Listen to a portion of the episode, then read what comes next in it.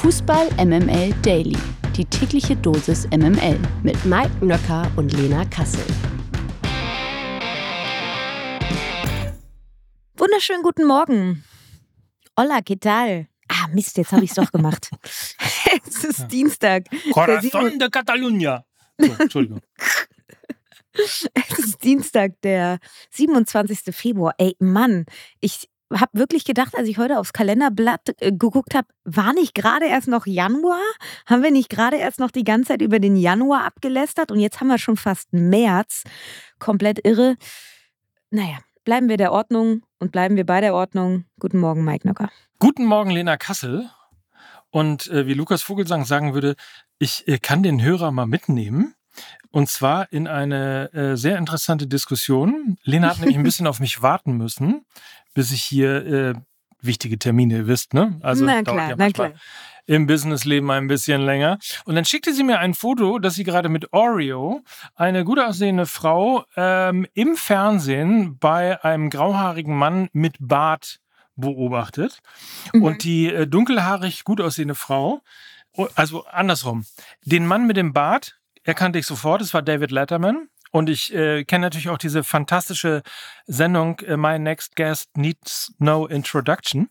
Und ich fragte dann, und es kam eine erzürnte Lena Kassel durch meinen WhatsApp-Account.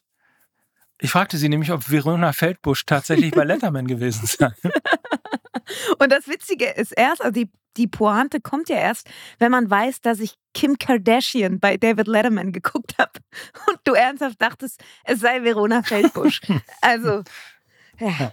Sie ist eine Legend. Sie wird auf dem OMR-Festival sein. Und das ist der einzige Grund, warum ich auch beim OMR-Festival äh, sein werde. Also, das ist der einzige Grund, warum ich zugesagt habe. Weil ich natürlich. Ich dachte noch, ich Hä? dachte noch, ja. weil du mit mir zusammen auf der Bühne stehen darfst, mitnichten Nee, mitnichten. Also ich sag mal so, ich werde diese Hallen nicht verlassen ohne ein Selfie mit Kim Kardashian. Ich sag's, wie es so. ist. Ich werde die Hallen nicht verlassen ohne ein Selfie mit äh, Lena Kassel. Mir reicht das. Mehr brauche ich nicht zum Glücklichsein. Da geht's dir wie vielen. so, los geht's. Uli Hoeneß gefällt das. Das ist eine Sauerei. Äh, jetzt ist es offiziell. Max Eberl ist neuer Sportvorstand beim FC Bayern. Zum 1. März wird Eberl dann mit seiner Arbeit beim Rekordmeister beginnen. Angeblich kommt er mit einigen Plänen. besser ist, im Gepäck an die Siebener Straße. Denn laut Kicker sollen gleich sieben Spieler im Sommer abgegeben werden. Wenn es nach Eberl geht, über fünf weitere soll dann ebenfalls diskutiert werden. Die konkreten Namen nennt der Kicker allerdings nicht, aber wir haben etwas, was der Kicker nicht hat. Wir haben Lena Kassel. Und die ist natürlich absolut dazu berufen, jetzt mal über den Umbruch beim äh, FC Bayern im Sommer zu reden. Und davor braucht es nicht nur äh, zu, sondern eben auch Abgänge. Äh, deswegen sag mal erstmal aus deiner Sicht, vielleicht fangen wir mal langsam an. Ist es ein Vorteil, dass mit Eberl jetzt einer am Werke ist, der unvorbelastet Entscheidungen treffen kann? Absolut. Und ich meine, er hat jetzt eben bei RB Leipzig ja auch schon gezeigt, dass er Umbruch kann. Er hat Lois Openda da verpflichtet. Er hat Xavi Simmons dort verpflichtet. Wir erinnern uns auch an seine glorreichen Gladbacher Zeiten. Da hat er so jemanden verpflichtet wie Marco Reus aus der zweiten Bundesliga für damals 800.000 Euro. Ja, dann hat er jemanden verpflichtet wie Granit Xhaka vom FC Basel. Also, man kann menschlich über ihn streiten, sicherlich, aufgrund seiner jüngsten Entscheidungen, die er in seiner Karriere getätigt hat. Aber ich glaube, was unumstritten ist, ist seine fachliche Kompetenz. Und wenn einer sozusagen einen Umbruch einleiten und verwalten kann, dann ist es Max Eberl. Das hat er bei Gladbach getan. Mit ihm kam ja sozusagen die Ruhe in den Verein und die erfolgreichen Zeiten zurück, nachdem man ja auch durchaus mal in der zweiten Liga unterwegs war. Und das hat er eben jetzt auch bei RB Leipzig gezeigt. Und ich glaube, das kann er auch beim FC Bayern unter Beweis stellen, dass er da, glaube ich, ein ganz gutes Händchen und einen ganz guten Riecher hat für etwaige Spieler, die zum Verein passen, wie aber auch eben eine Mannschaft zusammenpasst. Ich glaube, das ist beim FC Bayern viel mehr das Problem. Welche Charaktere vereinst du innerhalb eines Teams? Und wenn du mich jetzt fragst, wer da jetzt gestrichen werden soll, also ich glaube, da können wir einfach zur nächsten Kategorie gehen. Weil da ist nämlich eine Antwort von mir schon drin. Aber nur eine. Nur eine. Ja, das Ding Komm, ist so. Ein bisschen was rauskitzeln muss mir doch. Also. Na, das ist halt sau schwer. Natürlich sagt man irgendwie, ja, weiß man nicht, ob Kimmich, ob Gnabry, ob Sané jetzt noch weiter irgendwie äh, beim FC Bayern sein sollten. Vielleicht brauchen sie alle drei auch mal einen Tapetenwechsel. Auch über Leon Goretzka wird diskutiert werden, da bin ich mir sicher. Also generell die zentrale, also sagen wir generell das Mittelfeld, ja, mit Sané, Gnabry, Goretzka, Kimmich. Das sind, glaube ich, so ein bisschen die Personalien, die da sicherlich zur Diskussion stehen werden. Zwar nicht nur von Vereinsseite aus, sondern auch ganz einfach von Spielerseite aus. Sie werden sich fragen, ob sie eventuell nach der Europameisterschaft ähm, je nachdem, wie sie verläuft, weiß man ja auch nicht. Ich glaube, davon hängt auch viel ab, ob sie dann eventuell doch nochmal einen neuen Schritt in ihrer Karriere gehen wollen, ein anderes Klima, eine andere Mannschaft, eine andere Herausforderung. Also ich glaube, das sind so ein bisschen die Namen, die da gerade zur Disposition stehen. Und ein Name natürlich, Alfonso Davis, der auch sicherlich ganz oben auf der Liste steht und über den sprechen wir jetzt. Die MML Gerüchteküche. So ist das bei einer Personalie, wird Eberl nämlich relativ schnell entscheiden müssen. Lena, du hast es gerade gesagt. Alfonso Davis hat sich laut übereinstimmenden Medienberichten für einen Transfer zu Real Madrid entschieden, spätestens zum Ende seines laufenden Vertrags bei den Bayern. Nach der kommenden Saison wolle Davis demnach zu Real Madrid wechseln. Ein Jahr hat er also noch. Es gebe zwar noch keinen Kontakt zwischen den Vereinen, allerdings sei es das Ziel der Realverantwortlichen, Davis schon in diesem Sommer zu verpflichten. Das Eröffnungsangebot für den kanadischen Nationalspieler soll laut Marca bei 35 Millionen Euro liegen. So, machen wir da aus deiner Sicht gleich schon einen Haken dran? Wäre das verkraftbar für dich? Ich glaube ja und ich glaube, das wäre aus Bayern Sicht auch wirklich ein rentabler Deal, weil man sicherlich 35 bis 40 Millionen Euro für ihn kriegen würde und äh, ja, man hätte dementsprechend auch ein bisschen mehr Geld zum Ausgeben für etwaige neue Spieler. Und man muss auch einfach dazu sagen, Alfonso Davis, ja, er war ja mal der Publikumsliebling bei den Bayern, ist so ein bisschen in seiner Entwicklung stagniert und ähm, ja, hat so ja auch ein, ein sehr eindimensionales Spiel mittlerweile. Ne? Also klar, er kann laufen, er kann irgendwie an der Außenlinie kleben, aber er hat sich dahingehend einfach nicht weiterentwickelt, was Torgefährlichkeit angeht, was sauberes Kurzpassspiel angeht. Das hat er einfach irgendwie nicht so auf den Platz gebracht. Von daher glaube ich, ist es ähm, ein Win-Win für beide Seiten. Er wird sicherlich seine neue Chance bei Real Madrid dann ergreifen und die Bayern kriegen ordentlich Geld in die Kassen. Und natürlich ist jetzt so ein bisschen die Frage, wen verpflichten die Bayern dann eben für diese Außenverteidigerposition? Weil ich glaube nicht, dass sie nur mit Guerrero in die neue Saison gehen werden. Manch einer wünscht sich jetzt Cancelo zurück. Man war ja eigentlich dann doch ganz zufrieden mit ihm. Der war ja nur ausgeliehen, aber hat, glaube ich, für die Kürze der Zeit schon einen Eindruck hinterlassen und hat auch ein sehr flexibles Spiel.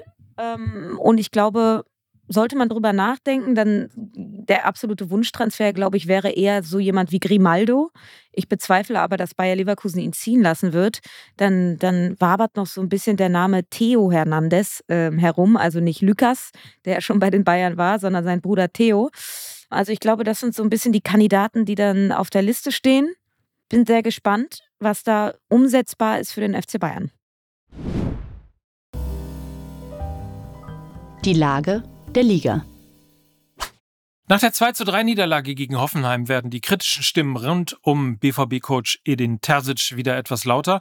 Wie die Ruhrnachrichten berichten, seien nach der Niederlage zwar keine unmittelbaren Konsequenzen für Terzic zu befürchten, allerdings gerate der Trainer aufgrund seiner Verantwortung selbst automatisch wieder stärker ins Blickfeld, heißt es. Rein ergebnistechnisch war der BVB in den vergangenen Wochen zwar im Soll, die spielerische Entwicklung lässt jedoch weiterhin zu wünschen übrig. Kannst du dir unter den gegebenen Umständen, unter den derzeitigen Gesichtspunkten überhaupt vorstellen, dass es mit Terzic auch über den Sommer hinaus weitergehen wird? Wie wirkt das auf dich? Ich glaube nicht.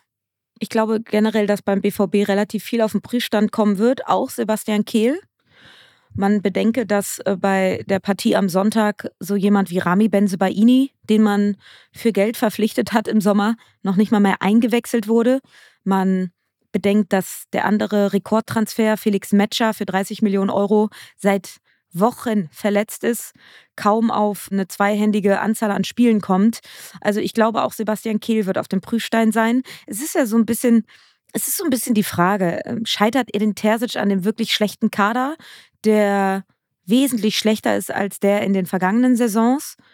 Oder scheitert die Mannschaft an einem schlechten Trainer, der irgendwie kein technisches und taktisches Know-how hat, um die Mannschaft spielerisch weiterzuentwickeln? Dafür sind wir nicht nah genug dran, um das zu bewerten. Unterm Strich muss man aber sagen, dass beim BVB im Sommer auf irgendeiner Position was passieren muss. Weil entweder hat Sebastian Kehl da ordentlich was versäumt, was die Kaderzusammenstellung angeht, oder Edin Terzic hat halt einfach zu lange von seinen soliden Ergebnissen gelebt und die Art und Weise des Spiels ist hinten runtergekippt und man hat sich nicht so richtig mit ihm dann auch befasst, weil er immer wieder Legitimation hatte, um weiterzumachen, weil eben die Ergebnisse gestimmt haben. Ne? Also von daher, ich glaube, da wird auf jeden Fall was passieren beim BVB im Sommer. Die Frage ist, auf welcher Position. Spannend auf jeden Fall. Wird denn dann frei? Alonso, ne? Alonso geht dann zum, zum BVB. Auf gar keinen Fall. ja, aber es wird ganz spannend. Es wird ganz spannend. Also die, die Trennerrochade im Sommer Sagen wir, glaube ich, jedes Jahr, ne? dass es spannend wird. Aber ja, so wie das Meisterschaftsrennen. Ja, wir sagen das in jedem Jahr, aber ich glaube trotzdem, dass es auch in diesem Jahr spannend wird. Also wir können uns darauf freuen. MML International. Gute Nachrichten für den FC Everton, denn trotz nachgewiesener Verstöße gegen die Finanzvorschriften der Premier League werden dem Club nur sechs anstatt ursprünglich zehn Punkte abgezogen. Damit stürzt Everton Stand jetzt nicht in die Abstiegszone ab. Die Entscheidung im Berufungsverfahren gegen die im vergangenen November verhängte Sanktion gab die Liga gestern bekannt. Laut der Regeln der Premier League für Nachhaltigkeit und Rentabilität dürfen englische Teams über einen Zeitraum von drei Jahren maximal 105 Millionen Pfund Verlust machen. Eine unabhängige Kommission hatte jedoch ermittelt, dass Everton im Zeitraum bis zur Saison 2021-22 124,5 Millionen Pfund Verlust gemacht haben soll. So, sind sie hm. noch mal, sind sie noch mal glimpflich davongekommen? Und ja. wie ich hörte, bist du das auch bei der neuen Folge Fußball MML, weil nicht über dein neues Tattoo gesprochen wurde. Das ist richtig. Eigentlich sind es ja sogar zwei. Also da bin ich auf jeden Fall sehr davon gekommen. Nichtsdestotrotz ähm, haben wir, glaube ich, eine ganz gute und unterhaltsame Serie hinbekommen und äh, Folge vor allem. Sie wussten alles, nur Haltern kannten sie nicht. So heißt die neue Folge und es geht natürlich darin in Teilen auch um Andreas Brehme, es geht um Thomas Tuchel, es geht um was haben wir denn noch vergessen? Worüber haben wir denn noch geredet? Was war denn noch? Es war ja so viel los in der Bundesliga, ne? Hamburger Sportverein haben wir natürlich drüber geredet, Steffen Baumgart, äh, der gekommen ist. Und ähm, natürlich Toni Kroos. Ah ja. Diagonalpass Toni oder Querpass Toni. Auf jeden mhm. Fall ist er zurück und wir haben auch darüber geredet. Also es ist pickepacke voll mit äh, Fußball. Cool. Verrückt. Ja, toll. Hören wir alle mal rein. Ich habe noch nicht reingehört. Vielleicht geht es einigen von euch auch so. Können wir dann halt so heute machen. Champions League ist ja nicht, ist eine ruhige Woche. Ja. Und von daher haben wir alle Zeit. Und äh, kannst ja, wenn die Feldbusch bei Letterman durch ist, kannst du dir ja die Folge noch zum Einschlafen anhören. Ach, ja. Wir kommen ja morgens. Ich werde sie mir anhören. Sehr gut. Also, habt einen feinen Tag. Ja, wir hören uns morgen wieder. Macht's bis dahin gut und fein und äh, muckelig. Und das waren für, wie immer für euch heute Lena Kassel. Und Mike Nöcker für Fußball MML. Tschüss. Wiedersehen. Dieser Podcast wird produziert von Podstars bei OMR.